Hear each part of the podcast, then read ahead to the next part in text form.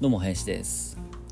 えっと以前ですね Voicyで僕が喋っていた時にえっと Voicyさんからのハッシュタグ企画というのがあって、まあ、テーマを与えられるんですけれどもえっとその時のテーマがですねえっと習慣化のコツっていうねテーマで喋ったことがあります。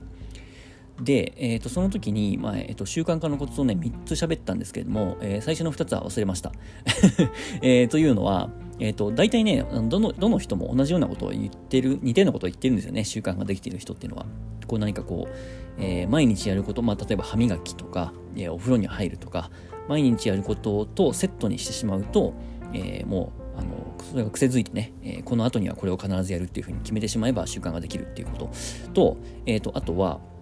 まあ、習慣化のコツかどうかは分かんないですけども、えっ、と、やる気とかモチベーションに頼らないっていうことですよね。えー、気持ちが上がった時だけやるとか、気持ちが下がった時はやらないっていうふうにしちゃうと、気持ちっていうのはどうしてもね、えー、上がり下がりっていうのは必ずありますから、えそれに左右されているようでは習慣ができないので、えそういう気持ちに左右されないような、え仕組みを作ってしまう。でさっきのあの歯磨きの後とかもそうですけども、えこの気持ち関係なくね、やらざるを得ないような仕組み、え何かこう、えー、部屋の設計をそういうふうにあのインテリアの配置をね変えてしまうとか、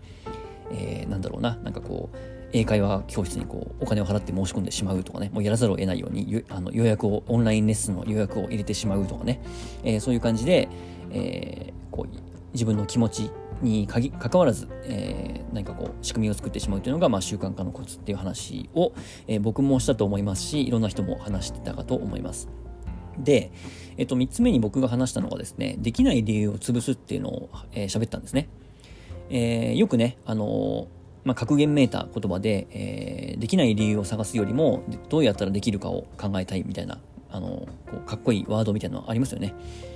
うん、もう一回言いますけども、一応えー、できない理由を探すよりも、できる、どうやったらできるのかを、えー、考えようと。えー、よくね、そういう、そういうかっこいい言葉っていうのがいろんなところで目にしますけれども、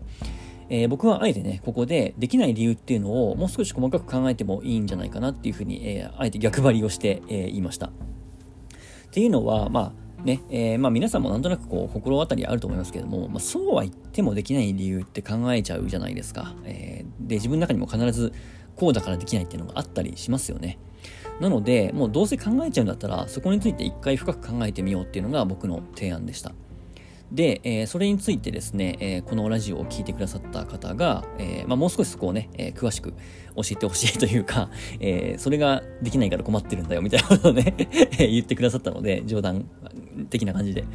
はい、それについてちょっと喋ろうかと思います。で、できない理由を潰すっていうのはですね、えっ、と、まあ、まずは以前、あの、僕があの、なんだろうな、感情の因数分解っていう話とか、あと痛みの因数分解っていうところでも、えー、似たようなことを喋ってるんですけども、まあ、できるだけ細かく要素分解していくっていうことですよね。うん、できないんだったらなぜできないのか。それは本当にできない理由になるのかっていうところですね、えー、例えば僕の場合はランニングが習慣になってますけれども、えー、じゃあ雨が降ったらできないのか。なんで雨が降ったらできないのか、えー、まあ季節にもよりますよね、え寒いからできないかもしれないし、風邪ひいちゃうからね、できないかもしれないし、でも夏だったら、えー、そんな風邪ひくほど寒くならないし、とかね、えー、まあ、別にレインウェアを着れば走れるじゃんとか、えー、あとは、レース当日が雨のことも考えられるから、そういう、その練習のためにもね、え雨の中走るっていうのは大事なことなんじゃないかとか、えできない理由っていうのを細かく本当に突き詰めていくと、いや、これは実はできない理由にならないんじゃないか。あるいは、えー、やった方がいい理由になり得るんじゃないかっていうことがだんだん見えてきたりします。まあ、ここに関してはもう、あの、本当にね、えー、嫌だとか、えー、気持ちが乗らないとか、そういうさっき言ったようなこの感情の要素をできるだけ排除するっていうことですよね。え、できるだけ論理的に、ロジカルに考えて、本当にそれは物理的にできないのかとか、えそれだけの時間が本当に作れないのかとか、えー、そういうところをね、え細かく分析していくっていうのが大事かなと思います。まあ、その上で本当にできないんだったらもうしょうがないと思うんですよ。なんですけれども、やっぱりね、えー、できない理由って、さっきもね、えちょっと格言めいたことで言いますけれども、まあ、上げ出したらキリがないと思うんですね。え、本当に作ろうと思えば、いくらでも作れると思うんですよ。時間がないとかもそうだし、え、なんだろうな、寒いとかとかね、暑いとかもそうだし、えー、なんでしょうね、あと、まあ、道具がないとかね、そういうのもそうだと思いますし、うん、あとはまあ、その、なんだろうな、え、まあ、ものによってはね、周りの目が気になるとかね、恥ずかしいとかっていうのもあると思いますし、だそういうのを一個一個本当にね、えー、分析していって、まあ、できればこういうのは紙に書き出すとかした方がいいですね。あの、可視化するとか、えー、具体的に、えー、なんだろうな、まあ、パソコンのに打ち打ち込むでもいいですけども、えー、頭の中で解決しようとしないで、こういうのはできるだけ、えー、目に見える形で、一回ね、リストアップしてみるのがいいかと思います。なんか頭の中で分かってるつもりでも、いざ書き出してみると、えー、自分が思っても見なかったような考えが浮かんだりとか、逆に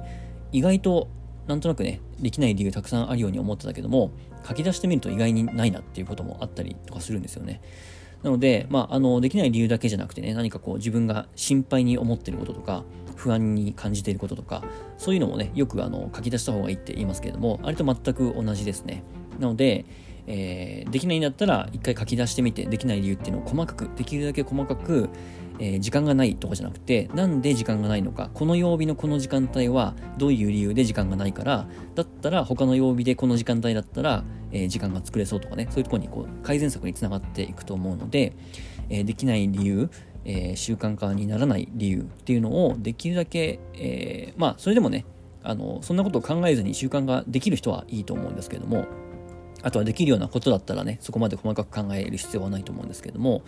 そうは言ってもできないよねっていう人とかそうは言ってもできないよねっていう何かものがあるんだったら一回ね、えー、もうがっつり向き合ってだったら深く掘り下げてみようとか細かく分析してみようっていうことをやってみる価値はあるのかなとは思っています。はい。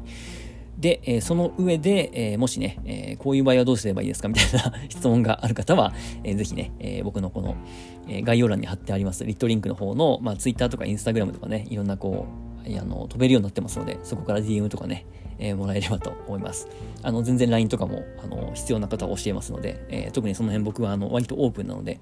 はい、えこれを聞いてくださっている方な方々のことは、あの、完全に信頼してますので、ええもしね、僕に何かしら直接コンタクトを取りたい人は、で、あの、連絡先知らない人はね、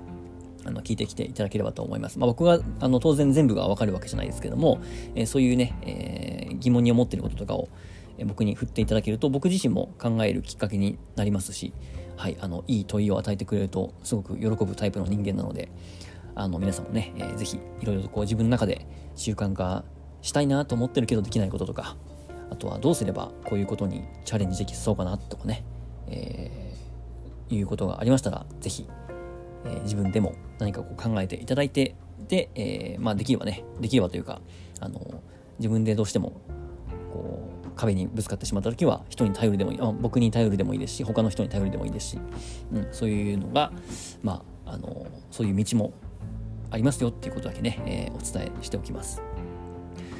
あの、本当だったらね、別の回に分けていった方がいいのかもしれないですけど、今ちょっとね、そういう話が今、自分の口から出てきたので、えー、続けて話しますけれども、えっ、と、自立っていう言葉ありますよね。自分で立つって書いて自立。でね、これの定義って人によって多分違うと思うんですよ。あの、親に頼らないから自立っていう人もいるし、えー、自分の稼いだお金で自分で生活してれば自立っていう人もいると思うし、えー、友達を作らないっていうことを自立としてる人もいるかもしれないし、で、えっとね、僕が少し前に、あの、学んだというか、あそういう考え方もあるんだなっていうふうにね、え、気づかされたのが、あの、人に頼らないことが自立じゃなくて、いざという時に頼れる人をたくさん作っておく。っていうことが自立っていうことをね、あの、篠田真貴子さんがツイッターで言ってて。篠田真貴子さんって、あの、篠田真貴子さんですね、あの、なんていうかな、 LISTEN とかの本の監訳した人とかね、えー、エール株式会社っていうところの取締役やってる人ですけども、はい、その人がおっしゃってて、なるほどなっていうふうに思いました。うん、頼れる人をたくさん作っておく。頼れる場所をたくさん作っておく。うん、っていうことはね、えー、だから一つのものとか人に依存しすぎないで、えー、いつでもね、えー、まあ、いろんな分野で、例えばですけども、あの、ジャンルに分けてもいいと思うんですよ。えー、なんだろうな、税金のことはこの人に聞けばわかるとかね、えー、仕事に関しての tips についてはこの人に聞けばわかるとかね、えー、あるいはなんか旅行どこ行けばいいか悩んだらこの人に聞けばわかるとかね、そういうなんかこう、頼れる人、いろんな人が、あの、長所短所あると思うので、えー、いろんな人の長所を、えー、自分の中でね、把握しておいてというか、いろんな関係性を作っておいて、え自分ができないことがにぶち当たった時でもあの頼れる人っていうのをたくさん作っておくっていうのが、まあ、一つの自立といるんじゃないかなというふうに、えー、僕も思いましたというか気づかされたので、えー、そんなことも喋っておきます。はい、そのとこですかね、えー、今日は以上です。